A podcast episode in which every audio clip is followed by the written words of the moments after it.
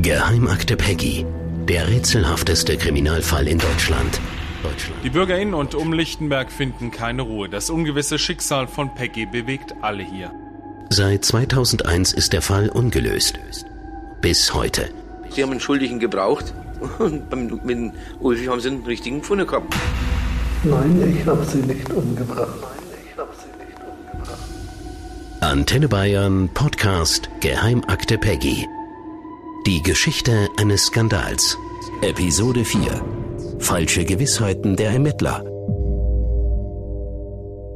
Willkommen zu Geheimakte Peggy. Ich bin Cordula Senft aus der Antenne Bayern Nachrichtenredaktion und bei mir ist mein Kollege Christoph Lemmer. Hallo. Christoph, heute die vierte Episode unseres Podcasts, der sich mit dem Verschwinden der neunjährigen Peggy aus dem oberfränkischen Lichtenberg beschäftigt. Das Ganze geschah 2001 und der Fall ist bis heute ungelöst. Genau. Diese vierte Folge trägt den Titel Falsche Gewissheiten der Ermittler. Ja, weil unsere Recherchen nämlich zeigen, die Ermittler gehen seit 18 Jahren tatsächlich immer von Voraussetzungen aus, die einfach nicht erwiesen sind.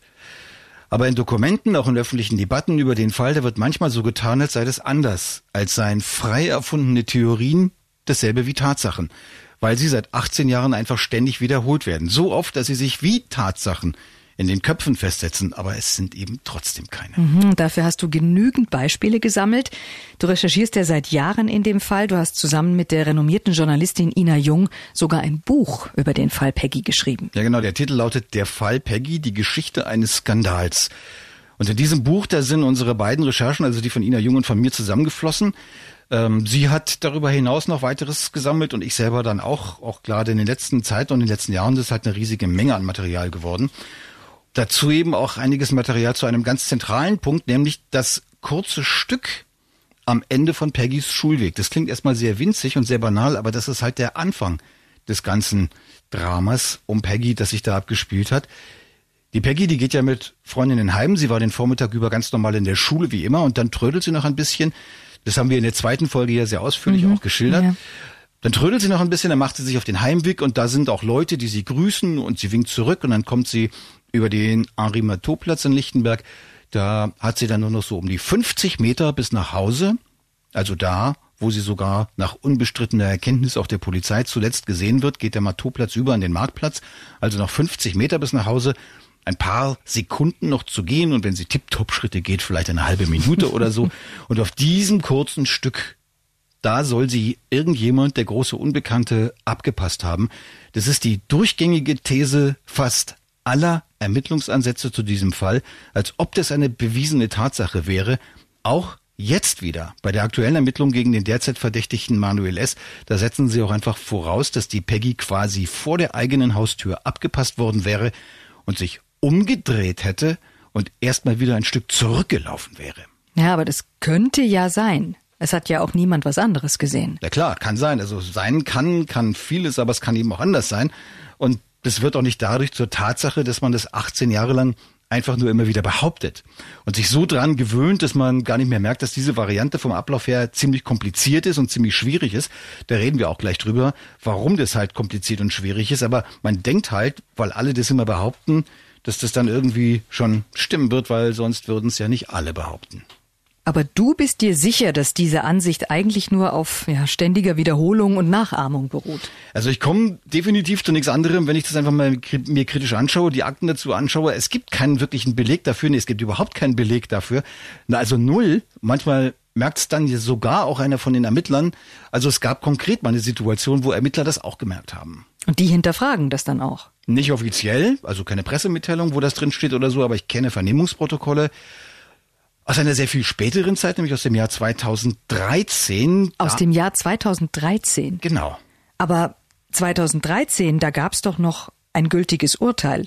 Da saß Peggys Mörder in Haft. Also man dachte zumindest Peggys Mörder. Also der saß nicht in Haft, sondern der saß in der geschlossenen mhm, Psychiatrie. Mhm. Aber er war tatsächlich im Jahr 2013, galt er noch als wegen Mordes verurteilt oder das Urteil aus dem Jahr 2004, aus dem ersten Peggy-Prozess, das galt da noch in der Tat. Damals war der geistig behinderte Ulfi K. als Peggys Mörder verurteilt worden. Richtig. Und dieses Urteil galt also, wie gesagt, 2013 noch. Da hatte die Polizei eigentlich gar keinen Fall. Da war der Fall Peggy für die Justiz und für die Polizei offiziell gelöst, weil es galt ja da der Ulfi K. noch als Täter. Aber der ist ja dann später in der Wiederaufnahme freigesprochen worden, also 2014, richtig? Richtig. Warum hat die Polizei dann ein Jahr vorher überhaupt Zeugen vernommen? Damals war ja doch die Akte Peggy offiziell geschlossen, oder? Wegen unserer Beitragsserie über den Fall Peggy bei Antenne Bayern. Das war im Jahr 2012. Und wegen unseres Buches über den Fall, das ich mit der Ina Jung geschrieben habe, ein Jahr danach. Also kann man wirklich sagen, wegen dieser Recherchen und der daraus entstandenen Berichterstattung. Das kann man definitiv so sagen. Das mhm. hat die unter Druck gesetzt. Und das sagen übrigens die Polizisten in dieser Vernehmung aus dem Jahr 2013 ja auch ausdrücklich. Die sprechen davon, dass die Wiederaufnahme wie ein Damoklesschwert über ihnen hängt. Und da regen sie sich auch an mehreren Stellen auf. Auch über das so wörtlich Lämmerbuch steht da wirklich so drin in den Protokollen mehrere Male. Das Lämmerbuch. Ja, dass sie damit dann rechnen müssen, dass der ganze Fall nach zehn Jahren den Bach runtergeht, dass sie sich getäuscht haben könnten und da sparen diese Ermittler auch nicht mit Kritik und zum Teil richtig harscher Kritik. Kritik an dir persönlich oder an unserer Berichterstattung? Na, nein, ganz im Gegenteil, Kritik an Achtung an ihren Kollegen. Ja, also ich persönlich finde das aber auch ganz richtig. Jetzt hören wir uns mal ein paar dieser Aussagen an. Zuerst eine Polizistin, nachgesprochen und sinngemäß wiedergegeben, wie üblich aus rechtlichen Gründen. Wissen Sie was? Ganz ehrlich, damals sind nicht die richtigen Fragen gestellt worden. Die Fragen, die ich lese in den alten Akten, da könnte ich kotzen. Da kann ich mir kein Bild von ihrer Persönlichkeit machen und kein Bild von anderen. Da ist nix, wo ich sagen kann, was ist das für ein Mensch? Hat sie wirklich gesagt zum Kotzen? sie hat wirklich gesagt zum Kotzen. Und das haben wir auch mal so einfach gelassen. Da gab es eine Stelle, da hat übrigens da nicht sie gesprochen, sondern ein Kollege von ihr, ein Kriminalhauptkommissar. Und der zu der Frage, ist Peggy wirklich auf den letzten Metern von jemandem abgefangen worden? Hören wir uns das mal an. Also aus meinem Verständnis ist die Peggy ins Haus reingegangen. Und dann frage ich mich, wo ist sie danach geblieben? So, also, Peggy ist sehr wohl ins Haus gegangen, so sieht er das. Und jetzt seine Kollegin, die Kriminaloberkommissarin dazu. Fakt ist, dass Peggy von ganz vielen Zeugen unabhängig voneinander hier gesehen wurde. Also auf dem Marktplatz, ja?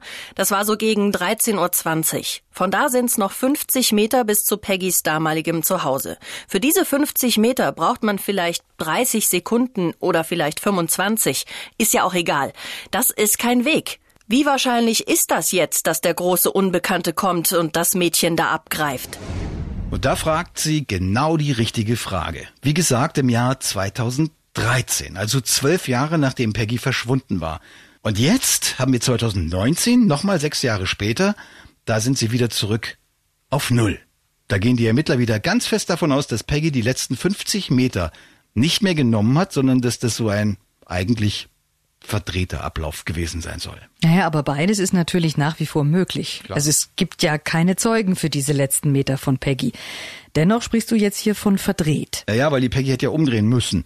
Praktisch unmittelbar vor dem Ziel umdrehen, also wieder zurück Richtung Marteauplatz, dann links ab am Friedhof vorbei und von da auf den Feldweg, auf dem sie vor dem Ulfi geflohen sein soll. Und warum hätte sie das tun sollen, kann keiner beantworten. Aber entscheidend ist, es kann auch keiner beweisen. Niemand weiß es. Sie nehmen es einfach an, und zwar seit 18 Jahren und jetzt eben wieder. Und nochmal ohne den kleinsten Beweis dafür, dass es so war. Und damit sind wir im Thema. Falsche Gewissheiten der Ermittler.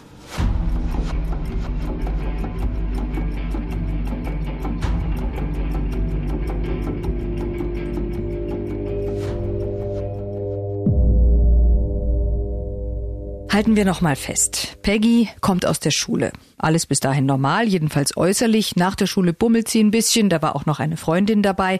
Dann gehen die beiden Mädchen heim. Unterwegs sind sie gesehen worden von Leuten.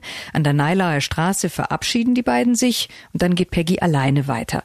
Eine Frau winkt ihr aus dem Auto zu, da ist sie dann fast schon zu Hause. Ein Bus fährt vorbei, eine andere Schulkameradin sitzt drin und sieht Peggy 50 Meter von ihrem Haus entfernt. Soweit, so gut. Mhm. Jetzt habe ich eine, ja, eigentlich einfache Frage, Christoph.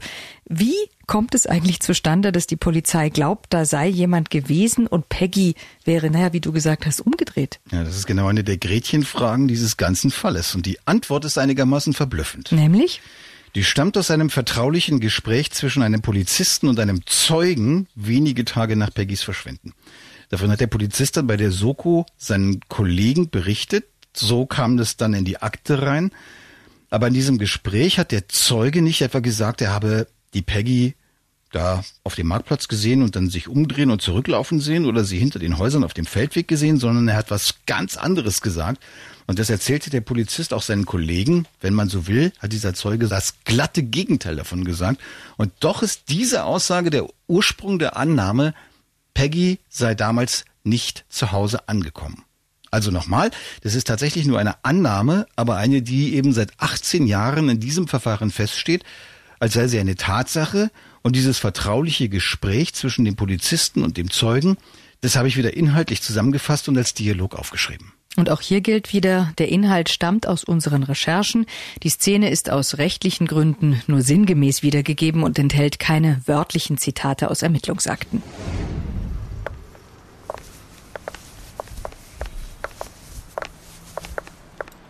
Grüß Gott, wie geht's? Gut, danke. Haben Sie denn schon was rausgefunden über die Peggy? Das willst du wissen, was? Naja, wir haben viel zu tun. Gibt viele Hinweise, die bei uns eingegangen sind. Sind ja echt viele Polizisten jetzt hier in Lichtenberg. Ja, da sind viele Kollegen von außen dazugekommen. Aus Bayreuth, sogar aus München kommen jetzt noch welche. Mhm. Ach, du, wenn ich dich schon treff, hast du eigentlich was mitgekriegt? Eigentlich nicht, also nichts gesehen, hab sie nur gehört. Wie? Gehört. Na, gehört. Wie sie gerufen hat. Hilfe hat sie gerufen. Du hast die Peggy gehört? Ja. Die hat um Hilfe gerufen? Ja. Äh, und was genau hat sie gerufen? Hilfe hat sie gerufen. Also sie hat nicht irgendwie rumgeschrien, sondern du hast sie gehört, dass sie das Wort Hilfe gerufen hat. Ja. Und wo warst du da? Da war ich auf dem Marktplatz vor dem Haus. Vor dem Haus, wo die Peggy wohnt? Ja, fast. Und hast du die Peggy gesehen? Nein. Also nur gehört? Ja. Wie sie Hilfe gerufen hat? Ja. Und wo war die Peggy da? Nach hinten wohl. Wie hinten? Na, die wohnen doch im Hinterhaus. Die hat nach hinten gerufen. Die hat nach hinten gerufen und du hast das hier vorne gehört? Ja. Also die Peggy ruft nach hinten raus Hilfe und du läufst vorne vorbei und hörst das? Ja.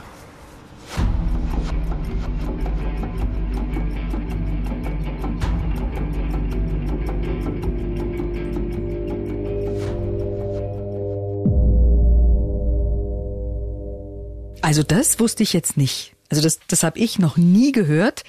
Es gab eine Aussage, laut der Peggy um Hilfe rief, und zwar aus dem Haus, in dem sie wohnte. Exakt so ist es. Das Dumme war nur, dass der Polizist das nicht glaubte. Also, was wir hier gerade gehört haben, das war eine Begegnung eines Polizisten aus Oberfranken, der zur Soko Peggy gestoßen war. Der traf da diesen Zeugen und der sagte dem Polizisten, der habe Peggy um Hilfe schreien hören, aber sie nicht gesehen weil er vorn am Marktplatz war und Peggy wohl hinten rausgeschrien hat, also vielleicht aus dem Fenster hinten. Und warum hat die Polizei das nicht geglaubt? Ja, weil sie gesagt haben, dass das unmöglich sei, also dass man vorn nicht hören könne, wenn hinten jemand aus dem Fenster schreit. Und warum nicht? Naja, da muss man sich die Gebäude mal anschauen. Der Marktplatz in Lichtenberg ist ja eigentlich gar kein richtiger Platz, sondern eher naja, eine breite Straße mit Kopfsteinpflaster, ziemlich langgezogen, praktisch die Straße, die vom Marteauplatz dann hochführt zum Schlossberg. Links und rechts stehen Häuserzeilen, alles dreigeschossige Bürgerhäuser aus dem 19. oder frühen 20. Jahrhundert, Gründerzeit, waren auch alle mal sicher sehr schön. Heute zum Teil ein bisschen verwahrlost, aber eben richtig geschlossene Häuserzeilen. Auch das Haus Marktplatz 8 ist so ein Haus, also eingebettet eben in diese Häuserzeile, das Haus, in dem die Peggy wohnte. Und da wohnte sie mit ihrer Mutter, ihrer kleinen Schwester und ihrem Stiefvater. Die wohnten im Hinterhaus. Deswegen auch kann es durchaus sein, dass die aus dem hinteren Fenster vielleicht gerufen mhm. hat. Oder ja, das, das wäre dann halt eine Erklärung dafür, warum das so war. Ansonsten wohnte in dem ganzen Anwesen nur noch eine weitere Familie und zwar am Vorderhaus. Das war diese Familie Kaiser. Da war die Mutter der Kaiser, die beste Freundin überhaupt von Peggys Mutter und alle anderen Wohnungen standen leer. Ja, aber trotzdem nochmal, warum sollte man jetzt nicht vorne hören können, wenn hinten jemand aus dem Fenster ruft, wegen dieser mhm geschlossenen Zeile. Genau, da hat die Polizei gesagt, dass das nicht geht, weil es ja so ein geschlossener Gebäuderiegel ist. Da ist keine Lücke zwischen den Häusern. Da könnte das Rufen von hinten nur oben übers Dach nach vorne schallen oder so. Dass vorne auf dem Marktplatz jemand hört, das sei um die Mittagszeit unmöglich, weil da sei ja auch Verkehr. Da würde man vom Rufen zu wenig hören können. Da würde vom Rufen zu wenig vorne ankommen und im allgemeinen Geräuschpegel halt untergehen. Christoph, du warst natürlich mehrfach vor Ort in Lichtenberg. Ist das denn so? Kann man das nicht hören? Ja. Ich bin kein Schallgutachter, ja. Diese Feststellung der Polizei ist jedenfalls keine harte und bestätigte Tatsache. Also so viel kann ich schon sagen.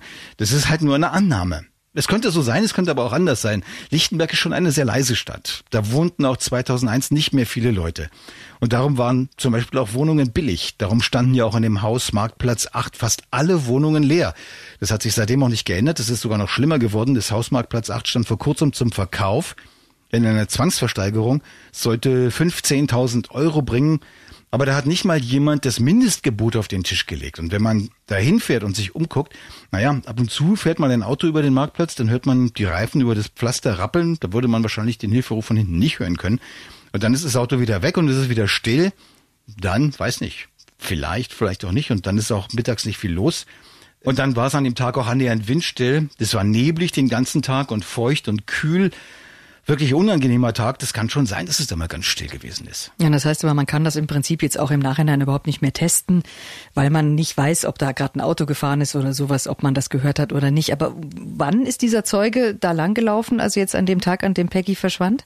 Wo er die Hilfeschreie gehört haben will, das war auf dem Weg zu einem Job gleich eine Ecke weiter. Das war so gegen 13.30 Uhr. Mhm. Also kurz nachdem Peggy das letzte Mal offiziell gesehen wurde. Das genau. war ja um 13.24 Uhr. Genau, von dem Mädchen im Schulbus. Da konnte man die exakte Uhrzeit anhand der Tachoscheibe im Fahrtenschreiber des Busses rekonstruieren. Lassen wir mal außen vor, dass Peggy auch später noch gesehen wurde. Dazu kommen wir nämlich noch ausführlich, wo die Polizei aber meint, dass diese Zeugen allesamt die Unwahrheit sagen. Da gehen wir näher drauf ein gleich. Aber 13.24 Uhr, das war dann auch der Zeitpunkt, zu dem Peggy dann quasi schon so gut wie zu Hause war. Ja, nur noch 50 Meter, wie gesagt, oder ein paar Sekunden schon so gut wie daheim. Und dann läuft dieser Zeuge ein paar Minuten später über den Marktplatz. Genau. Er sieht die Peggy aber nicht. Nein. Weil die vielleicht schon im Haus war. Vielleicht. Das wissen wir aber nicht. Das weiß keiner wirklich, außer vielleicht eben dieser Zeuge. Oder außer vielleicht der wirkliche Mörder, wer immer das auch war. Und dieser Zeuge sieht sie nicht, aber er hört sie, er hört sie schreien. Ja, leise, weil der Schrei halt nicht frontal in seine Richtung ging, sondern sagt, die hätte hinten rausgeschrien und er hätte das vorn gehört. Und das glaubt die Polizei ihm nicht. Richtig, das glaubt sie ihm nicht. Aber wenn er doch jetzt da ein, ein Kind schreien hört, hat mhm. die Polizei den Zeugen dann nicht gefragt, warum er keine Hilfe geholt hat? Kann ich dir nicht sicher sagen. Ich habe dazu nichts gefunden. Vielleicht hat es, vielleicht hat es auch nicht. Ich habe da, wie gesagt, das, dazu habe ich nichts gefunden in den Unterlagen, die mir jedenfalls vorlagen. Aber möglicherweise haben sie auch nicht nachgefragt, weil sie es von vornherein für unglaubwürdig gehalten haben. Also ich halte noch mal fest, wir haben die Aussage eines Zeugen, der ein Kind schreien hört. Diese Aussage glaubt die Polizei nicht. Aber mhm. irgendwann wird dann daraus die Überzeugung der Polizei, Peggy habe umgedreht und sei hinter den Häusern vor jemandem weggerannt. Wie kam es denn dazu? Weil sie den Zeugen dann selber verdächtigt haben so. und glaubten, dass die Peggy durchaus hinten gewesen sei, aber nicht im Haus und am Fenster, sondern noch ein kleines Stückchen weiter hinten, hinter den Gärten der Häuser auf dem Feldweg, der hintenrum zum Schlossberg führt, und dass dieser Zeuge das deshalb gewusst habe, weil er derjenige gewesen sein soll, der die Peggy da gejagt hat. Und das hätte man dann aber hören können, wenn sie von dort schreit. Also könnte sie tatsächlich auf diesem Weg gewesen sein. Naja, auch keine Ahnung, ehrlich gesagt. Es ist halt noch ein Stückchen weiter weg. Da stehen noch Bäume dazwischen. Da würde ich schon eher sagen, schwierig. Dann schon eher, wenn sie aus dem Fenster hinten raus schreit, das ist viel näher dran. Aber wie gesagt, ich bin kein Schall-Sachverständiger. Aber für die Polizei ist das eben halt auch nur eine Annahme, dass dieser Zeuge gelogen haben soll. Aber eben eine, die sie seit 18 Jahren beinhart vertritt, wie auch die Annahme, dass die Peggy nie zu Hause angekommen sein soll. Am 7. Mai 2001 verschwindet Peggy mhm. und gleich am Anfang kann man eigentlich ja eine Frage nicht wirklich beantworten. Ist Peggy zu Hause angekommen oder ist sie ganz woanders hingegangen? Ganz genau. Gut möglich, dass die Polizei gleich im allerersten Schritt falsch abgebogen ist und auf der falschen Strecke dann einfach immer weiterläuft und am Ende nur eine Konstruktion aus Ideen und Vermutungen hat, die in sich irgendwie plausibel wirken mag, wo dann auch mal ein Detail belegbar ist mit, mit Zeugenaussagen oder echten Beweisen, aber das sich halt an keiner Stelle und schon gar nicht so im Zusammenhang hieb- und stichfest beweisen lässt. Ja, so wie zum Beispiel bei dem türkischen Stiefvater. Ja, wo die Polizei jahrelang, also wirklich jahrelang probiert hat, den zu kriegen, mit frei erfundenen Stories, mit V-Leuten, mit Geheimdienstbohai, mit einer christlichen Kirche in einem anatolischen Dorf, wo sie dann sogar hingefahren sind, also die Polizisten, und dann gab es diese Kirche gar nicht und Peggy war auch nie dort gewesen. Was wir in der letzten Folge ja ausführlich erzählt haben und wer die verpasst hat, das war wirklich eine abenteuerliche Geschichte, wie die Polizei sich in eine am Ende erwiesen falsche Geschichte verbeißt, sich regelrecht reinlegen lässt und sich bis auf die Knochen blamiert, das Anatolienabenteuer. Oder das Verfahren gegen Ulfi K., der erste Mordprozess im Fall Peggy, wo sie ihn verurteilt haben als Mörder, wo es dann aber Zweifel gab, die im Laufe der Jahre immer lauter wurden und die Justiz dann gezwungenermaßen zehn Jahre später eine Wiederaufnahme ansetzen musste. Wo sich dann herausstellte, dass das Mordurteil falsch war. Wo Ulfi K. dann freigesprochen wurde. Auch über Jahre auf Annahmen aufgebaut und die erste dieser Annahmen war, dass Peggy nie zu Hause ankam. Kurz vor der Wiederaufnahme haben Polizisten sich mal den Gedanken erlaubt, dass diese Annahme falsch sein könnte, zu einer Zeit, als sie schwer in der Kritik standen. Und jetzt haben sie das offenbar wieder vergessen. Jetzt sind sie zurück im alten Trott. Jetzt versuchen sie die alte Geschichte mit dem Ulfi und mit einem vermeintlichen Mittäter noch einmal von vorn. Und das war ja auch unser Thema in der ersten Episode von Geheimakte Peggy.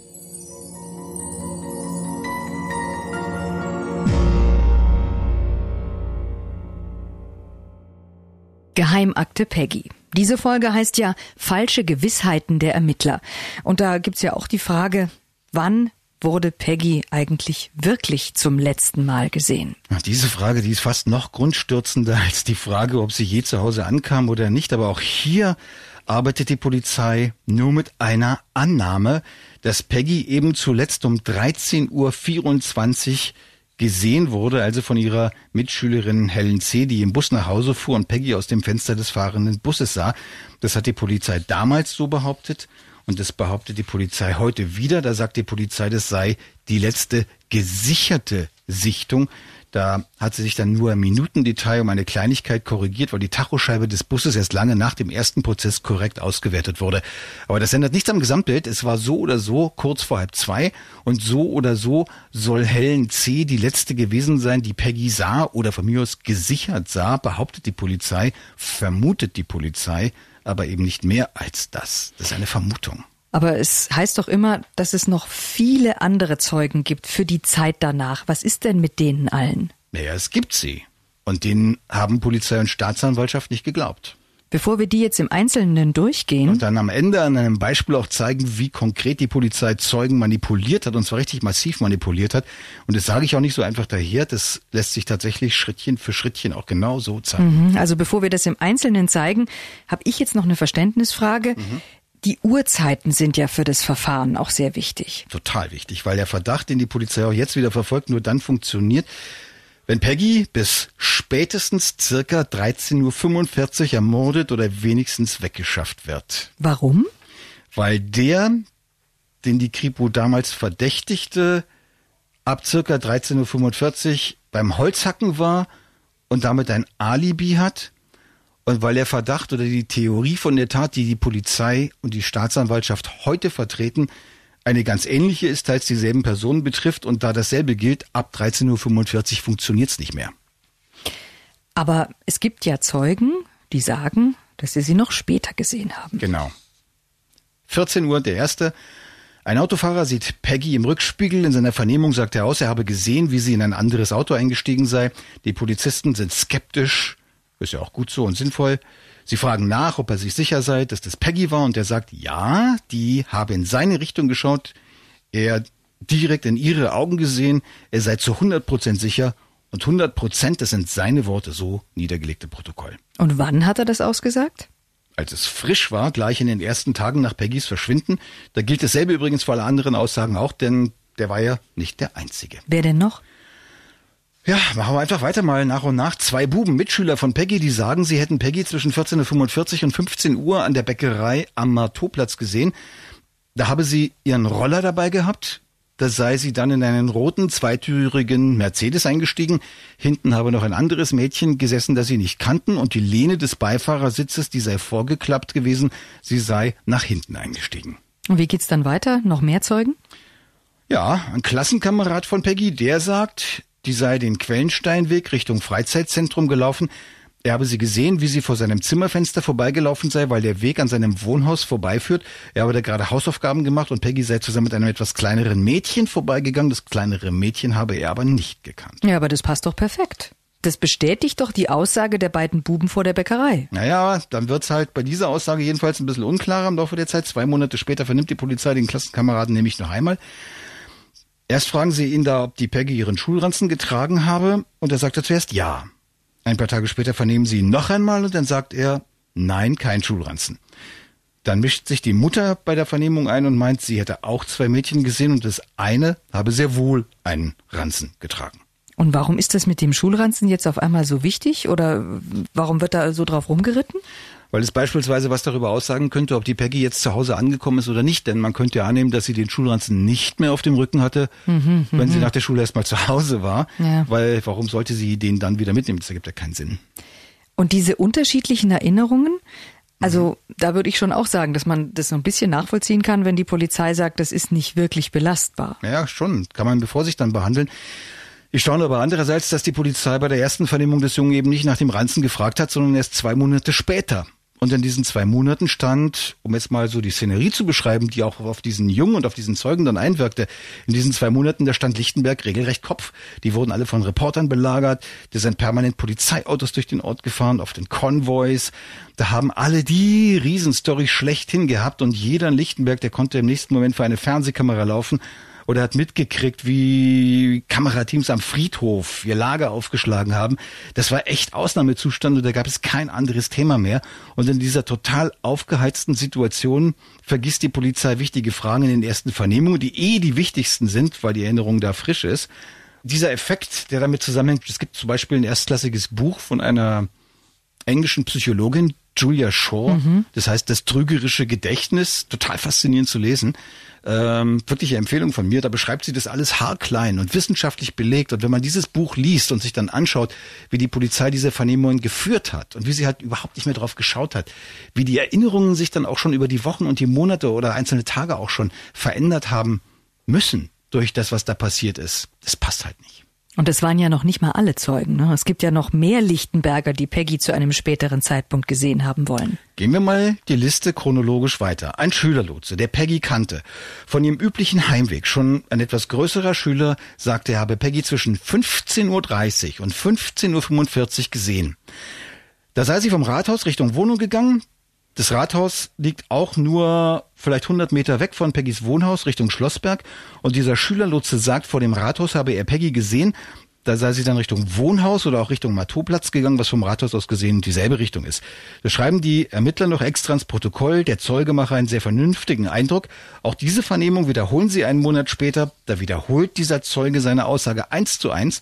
Und wie gesagt, da sind wir schon bei halb vier am Nachmittag und dieser Zeuge, der gilt dann viel später, 13 Jahre nach Peggys Verschwinden im Jahr 2014, auch als einer der besonders glaubwürdigen Zeugen im Wiederaufnahmeprozess nämlich, und da sagt er das auch. Also wir sind jetzt bei halb vier und wie geht's weiter? Gibt's mehr Zeugen noch? Noch ein Bube, wieder die Bäckerei am Matoplatz. Der Junge war mit dem Fahrrad unterwegs. Peggy sei mit einem jüngeren Mädchen zusammen gewesen, vielleicht ein Jahr jünger und vielleicht ein Kopf kleiner und die beiden seien in den Bäckerladen reingegangen. Mhm, also wieder das kleine andere Mädchen. Und mhm. wann war das? Das war dann 15.45 Uhr bis 16 Uhr herum. Mhm, und es gibt noch mehr. Ein weiterer Bub ist zu Fuß zu seinem Opa, geht über den Matoplatz, kommt an der Bäckerei vorbei, sieht durch die Scheibe Peggy im Laden zusammen mit einem kleineren Mädchen, das er nicht kennt, schon wieder. Peggy habe vor der Theke gestanden und gewartet. Die Verkäuferin habe er nicht gesehen, die war wohl grad mal weg. Peggy habe sich umgedreht, habe ihn gesehen und Hallo gerufen. Und wie keine Verkäuferin kam, da sei sie zusammen mit dem anderen Mädchen aus der Bäckerei rausgegangen und die beiden hätten kurz was geredet und mehr habe er dann nicht mehr mitgekriegt. Und vorhin bei dem anderen waren wir kurz vor 16 Uhr. Wann war das jetzt? Das war jetzt so 16 Uhr bis 16.30 Uhr. Könnte also passen. Und diese Chronologie, dieser Nachmittag geht halt immer weiter. Mhm, genau. Geht weiter mit was? Naja, erstmal noch selbe Zeit, selber Ort. Noch ein Bub hat gerade seine Hausaufgaben fertig, ist unterwegs zu einem Freund, kommt am Matoplatz vorbei, sieht Peggy in der Bäckerei durch die Scheibe. Die sei am Getränkeregal gewesen und habe was gesucht. Und wann hat er das ausgesagt? Am 11. Mai, ganz frisch, vier Tage nach Peggys Verschwinden. Aha. Und noch mehr Zeugen? Ja, wieder ein Bub, der sagt, er habe mit Peggy am Feuerwehrhaus gespielt. Sein Bruder bestätigt es. Aber dem hat die Polizei nie geglaubt. Dieser Junge sagt auch, er habe gesehen, wie Peggy auf dem Feldweg hinter den Gärten verfolgt und gejagt worden sei. Will aus der Entfernung auch erkannt haben, wer das gewesen sei und auch wer dazu kam und die dann später leblose Peggy wegpackte. Diesem Zeugen hat die Polizei nie geglaubt und der ist auch nicht einfach zu verstehen. Ich habe auch mit dem gesprochen und bin mir unschlüssig, was ich davon halten soll. Die Staatsanwaltschaft hat dann auch versucht, diesen Jungen als Zeugen aufzubauen, aber das hat nicht geklappt. Die wollten ein psychologisches Gutachten und da kam kein Termin für die Untersuchung zustande, weil die Mutter halt nicht mitgespielt hat. Allerdings gilt auch bei diesem Zeugen, der ist so oft und wohl auch so suggestiv befragt worden, dass man wohl kaum noch sagen kann, was bei ihm jetzt wirklich Erinnerung ist. Mhm, und er ist aber ja trotzdem auch nicht jetzt der letzte Zeuge, sondern ist, ist, die Liste an Augenzeugen wird noch länger und länger. Ja, da ist dann noch ein Urlauber-Ehepaar, das will ein Mädchen, das Peggy gewesen sein könnte, in der Gaststätte Mordlau gesehen haben. Das ist ein Hotel mit Restaurant ein paar Kilometer weg. Peggy sei da übrigens ohne Schulranzen gewesen, falls sie es denn war. Die sei aus einem roten Auto gestiegen, das da gewendet habe. Die Polizisten schreiben ins Protokoll, nach ihrem Eindruck handele es sich um Peggy. Aber wie gesagt, später hat die Soko auch diese Aussage aus dem Verkehr gezogen. Aber äh, ich find's schon irre, wenn ich mir das alles so anhöre. Dann einmal die, die Bäckerei und mhm. äh, jetzt dann wieder das rote Auto. Also da sind ja doch viele Dinge, die irgendwo auch jetzt für mich als Außenstehenden irgendwo zusammenpassen. Ja, auch dieses andere kleine Mädchen, das ganz ja, ja, genau, das immer wieder auftaucht. Und gibt's noch mehr Zeugen? Ja, das geht bis in den Abend immer weiter. Ein Junge auf dem Weg zu einer Übung der DLRG, Peggy sei an seiner Haustür vorbeigelaufen. Die habe ihren Roller geschoben. Diesen Roller beschrieb er auch, blau und silber bog in den Karlsgrüner Weg ein in Richtung Zeitelweit. Und warum er da so sicher sei, dass das die Peggy war, fragt die Polizei. Sei doch schon dunkel gewesen, fragt die Polizei. Ja, weil er ihr Gesicht gesehen habe, sei nah genug dran gewesen. Ja, genau, du sagst, sei schon dunkel gewesen. Wann war das jetzt? Das war 19 Uhr. Und geht's danach noch weiter? Ja, Wird's ja nicht langweilig? Nein, ich hab's ja schon gesagt. Ich find's, ich find's irre spannend und es beschreibt eine ganze Wandertour, die Peggy da zurückgelegt mhm. haben könnte und zwar zu Uhrzeiten. Also ich meine, wir erinnern uns jetzt nochmal an das 13.24 Uhr, also zu Uhrzeiten, wo sie laut dem Verdacht der Polizei ja schon tot gewesen sein soll. Genau. Noch ein Jugendlicher kommt heim vom Fußballtraining, sagt, er habe Peggy auf dem Roller gesehen. Wie der Roller aussah, fragt die Polizei. Blau und silbern. Mhm. Wo wollte sie hin? Ja, sie sei Richtung Zeitelweit gefahren woher er Peggy kannte, vom Donnerstagsturnen beim TSV, also dem Sportverein in Lichtenberg. Ob sie Freunde waren? Nee, er habe Peggy nicht so nett gefunden. Und dann sagt er auch, dass die Peggy in den letzten Wochen öfter Richtung Zeitelweit gefahren sei.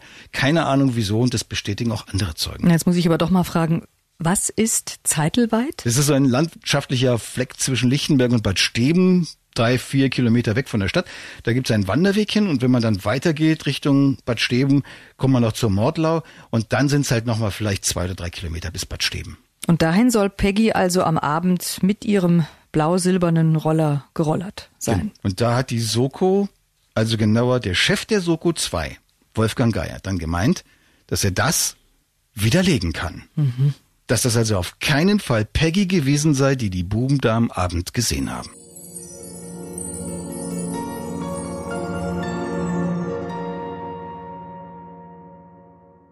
Geheimakte Peggy. Diese Episode heißt Falsche Gewissheiten der Ermittler.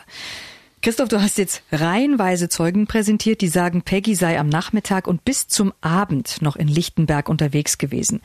Und jetzt sagst du aber auch, dass der Chefermittler jedenfalls eine dieser Beobachtungen, nämlich am Abend, eindeutig widerlegen kann. Er hat gesagt, dass das ein anderes Mädchen gewesen sei. Und dass das nur eine Verwechslung war.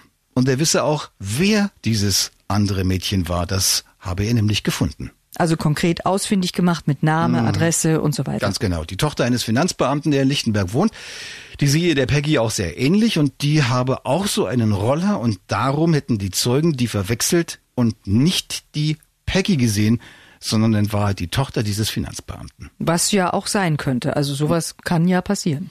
Kann. Ist aber nicht so passiert ist definitiv falsch, was der Soko-Chef da sagte. Und wieso das? Weil dieses andere Mädchen an dem Tag gar nicht in Lichtenberg war. Ach so. Die Polizei war dreimal bei denen und jedes Mal haben sie probiert, diese Theorie von dieser Verwechslung irgendwie belegt zu kriegen. Und jedes Mal haben die zu hören gekriegt, dass das Mädchen den Tag nicht in Lichtenberg gewesen sei. Und jedes Mal hat der Vater den Polizisten erzählt, dass sie sich irren. Dass niemand am 7. Mai 2001 seine Tochter in Lichtenberg gesehen haben kann, weil sie nicht in Lichtenberg war.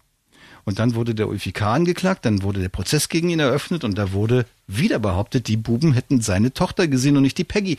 Und da ist dem braven Papa und Finanzbeamten der Kragen geplatzt und da hat dem Vorsitzenden Richter Hornig einen ziemlich wütenden Brief geschrieben.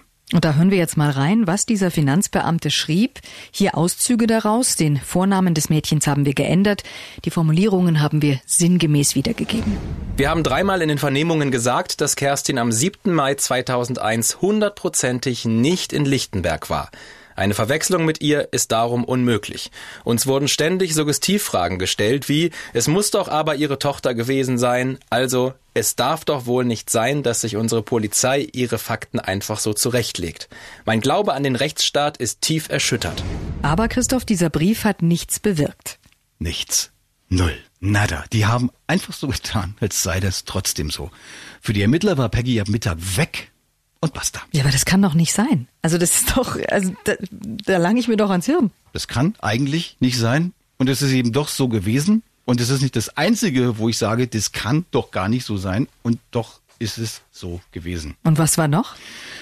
Ja, da kommen wir mal zurück auf die Aussagen dieser zwei Buben, die Peggy vor der Bäckerei gesehen haben, wie sie in das Auto einstieg. Hast du die noch im Kopf? Ja, der rote Mercedes, Genau. in dem hinten noch dieses andere kleine Mädchen saß. Genau. Und was ist damit? Ich schildere einfach mal, wie ich überhaupt an diese Informationen gekommen bin, dann erklärt sich, was damit ist. Also ich habe die Vernehmungsprotokolle lesen können und die waren halt schon ziemlich umfangreich. Das ging los mit dem Protokoll der ersten Vernehmung dieser zwei Jungen. Das war am 8. Mai 2001, also einen Tag nach dem Verschwinden von Peggy. Also praktisch unmittelbar danach, noch frisch. Wie Direkt sagst, am nächsten Tag. Und Frische, sind- klare Erinnerung. Genau, die sind gefragt worden, wo sie gestern Peggy gesehen haben, also vom 8. Mai aus gesehen gestern. Weißt du noch, was du gestern so gemacht hast? Ja, Oder also gestern kriege ich gerade gerade noch zusammen. auch an jeden Hörer gefragt, wisst ihr, was ihr gestern noch gemacht habt? Ich weiß es auch. Ich weiß es auch. Und, Und was, was haben die Jungs am Tag danach, also über ihr gestern ausgesagt? dass sie zwischen dreiviertel drei und drei bei der Bäckerei am Marktplatz waren. Da waren sie beide zusammen in der Vernehmung und ihre Eltern waren auch dabei. Klar, die waren ja auch noch Kinder damals. Wie alt waren die ungefähr? Neun. Dann sollten sie sagen, wo Peggy wohnt. Dann haben sie Fotos gezeigt bekommen und sie haben Peggy natürlich erkannt. Und dann haben sie über das Auto erzählt und einer der beiden hat gezeichnet, wie der Mercedes aussah. Und dann haben sie weiter gefragt, wieso Mercedes? Antwort, weil ein Stern vorne dran war. Ja, klar. Beim Kennzeichen meinten sie, das sei tschechisch, auch weiß mit schwarzen Buchstaben und Zahlen, wie bei uns, aber die Buchstaben und Zahlen kleiner. Und dann keine blaue Stelle mit dem D. Und eine der Mütter meinte, ihr Sohn habe gestern Abend auch schon von dem Auto erzählt, also eben gestern am 7. Mai. Ja, und was ist jetzt das Problem dabei? Aha, kommt gleich. Ich habe dann halt weitergeblättert und dann kamen in den Protokollen immer mehr Details. Die Polizisten haben diese zwei Jungen nämlich in den Tagen danach immer wieder vernommen und immer wieder nach der Schule abgepasst oder zu Hause besucht. Und dann nochmal allein, mal ohne Eltern. Und dann habe ich mich durch diese Protokolle durchgeblättert und das Bild wurde halt mit jeder Vernehmung immer detailreicher. Was Peggy anhatte, Windjacke, das auffallende Muster drauf, das passte. Das war die Jacke halt vom TSV. Dann fielen ihnen von Vernehmung zu Vernehmung auch immer noch so ein paar Einzelheiten ein. Die Peggy hatte zum Beispiel eine Packung Kaugummi in der Hand. Ganz sicher, dass das die Peggy war, fragen die Polizisten. Ja. Wie weit warst du von ihr entfernt, fragen die Polizisten. Ja, fünf oder sechs Meter. Die Polizisten fordern den Jungen auf, zu schätzen, wie breit ist das Wohnzimmer, in dem sie jetzt gerade sitzen. Der schätzt fünf bis sechs Meter. Stimmte. Also ich blättere mich halt durch diese Vernehmungen und alles passt. Das klingt doch auch alles super. passt. Ich verstehe. Und dann blätter ich wieder um und da steht dann Protokoll vom 11. Juni 2001, einen Monat später. Der Junge nimmt seine Aussagen zurück und bezeichnet sie als frei erfunden. Und jetzt aus dem Protokoll sinngemäß wiedergegeben. Peggy habe ich zu diesem Zeitpunkt nicht an dem Mercedes gesehen. Dann fragt der Vernehmer nach. Du hast einmal ausgesagt, dass Peggy in den roten Mercedes eingestiegen ist. Sie sagten mir dabei, sie habe ihre Schultasche im Lager vergessen? Diese Frage ist nicht wirklich verständlich und dass der Polizist den Jungen in einem Satz einmal duzt und einmal siezt geschenkt. Als Antwort steht dann da, Das habe ich zwar gesagt, aber das habe ich mir irgendwie zusammengereimt. Das stimmt jedoch nicht. Ich möchte noch einmal betonen, ich habe Peggy an dem Nachmittag überhaupt nicht gesehen. Also komplett widerrufen, alles. komplett widerrufen. Und der andere Junge am selben Tag auch. Naja, und Jahre später kriege ich eben diese Protokolle in die Hand und blätter die durch. Und finde, dass die halt immer mehr Details erzählen und finde das eigentlich auch sehr plausibel, was die erzählen. Und dann kommt halt dieser plötzliche, sehr wortkarge und sehr kurze Widerruf. Und dann habe ich mir halt schon gedacht, ich muss die einfach fragen, wie der zustande kam, was da eigentlich passiert ist. Und das habe ich dann auch gemacht. Und die haben es mir dann auch erzählt. Erst der eine und dann der andere. Und das, was die mir erzählt haben, das haben die dann noch später im Wiederaufnahmeprozess ausgesagt. Ja, und was ist da passiert? Was haben die dir gesagt? Hören wir es uns mal an, im Originalton. Denn der eine von den beiden, der hat es mir auch ins Mikrofon gesagt. Ja, das war so, dass die Polizei uns einzeln vernommen haben, also ohne Elternteil oder sonst irgendwas, also ganz alleine.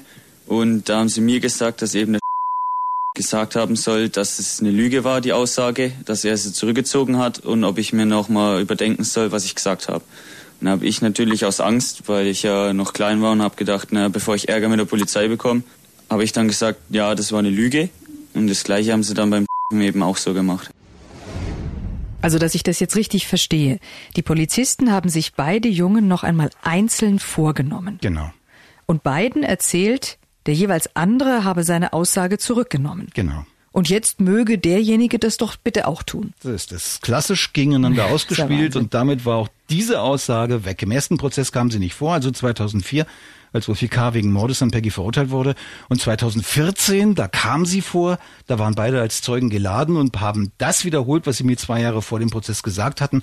Und da wurde ja Ulfi K. am Ende auch freigesprochen.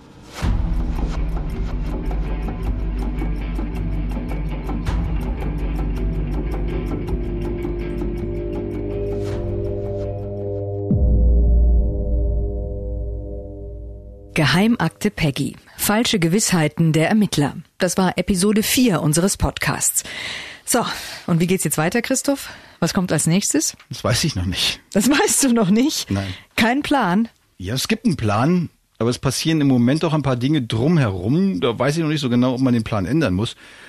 Die beiden Peggy-Prozesse, die sind natürlich noch Thema in kommenden Folgen und da gibt es ja auch völlig verrückte Dinge, die da passiert sind. Also alleine, was die da teilweise für absurde Zeugen geladen haben, also Leute, die Geister beschwören oder die Peggy an allen möglichen Orten gesehen haben wollen, wo sie nie und nimmer war. Und wenn man sich wirklich wundert, wie ernstzunehmende Behörden sich darauf einlassen konnten. Oder die Suche nach Peggy mit einem Wünschelroutengänger. Ist wirklich kein Witz, was hat's gegeben? Also, wir können uns darauf einigen, wir sprechen in der nächsten Episode darüber, wie der Fall Peggy vor Gericht abgehandelt wurde. Ist gut möglich. Es könnte aber auch anders kommen. Geheimakte Peggy, der rätselhafteste Kriminalfall in Deutschland. Ein Podcast von Antenne Bayern. Jetzt abonnieren.